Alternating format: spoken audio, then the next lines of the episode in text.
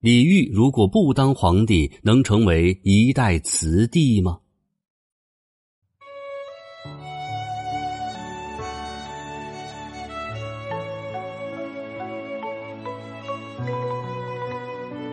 春花秋月何时了？往事知多少？小楼昨夜又东风，故国不堪回首月明中。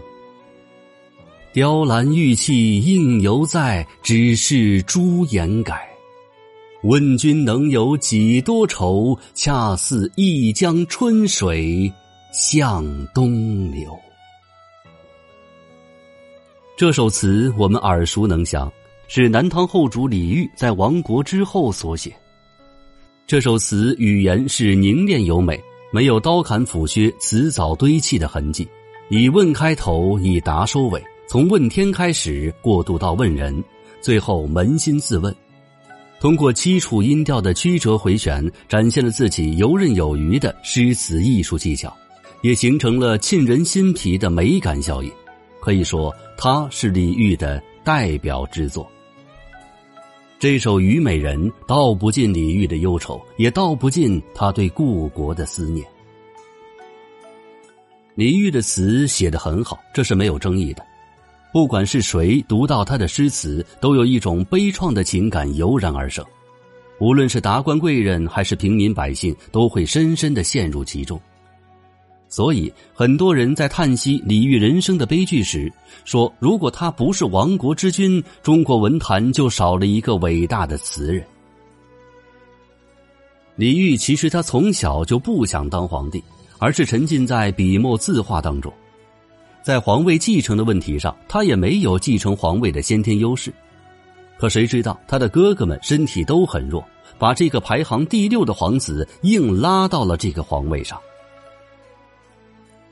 那个时候的南唐已经是日薄西山了，再把一个多愁善感的词人放上去，这简直就是胡闹。那么，这是否就代表了李煜如果不当皇帝，也能写出这样恒远流长的作品呢？其实，纵观历史，很少有人享受过李煜那样高贵的身份，也很少有人经受过李煜那样卑贱的痛苦。他既经历过人间最大的富贵，也体味到了梦碎之后悲惨的现实。这种残酷的对比是什么滋味估计也只有李煜自己最清楚了。所以，李煜能写出这些感人至深的词，不仅仅是因为亡国之痛，也与他本人的大情怀有一定关系。而这些是陈叔宝和赵佶所不具备的。我们理性的分析一下。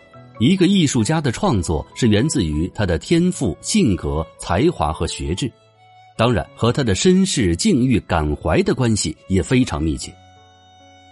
如果李煜没当过皇帝，成为一个亡国之君，他只是一介文人，他又怎么会写出“梦里不知身是客，一晌贪欢”这样流传千古的词句呢？又怎么会写出“流水落花春去也，天上人间”呢？李煜他才华横溢，如果不当皇帝的话，很可能会成为一个非常优秀的词人，但不一定能成为一代词帝。因为我们仔细观察，就会发现，李煜流传千古的诗词，基本上都是亡国之后才写出来的。在全宋词中，共收录了两万首词，其中李煜有四十四首。这对于一个与宋朝对立的国家的末代皇帝来说，比重其实是很高了。李煜被誉为是婉约派集大成者，婉约派起源于五代的温庭筠，至李煜时发扬光大，影响了北宋的大部分词人，说他是一代宗师也不为过。可是人生没有如果。李煜不当皇帝，就不会有这么深切的亡国之痛，他的词可能就少了些许的真切，也就缺少了神韵和精髓，他还会成为词帝吗？谁知道呢？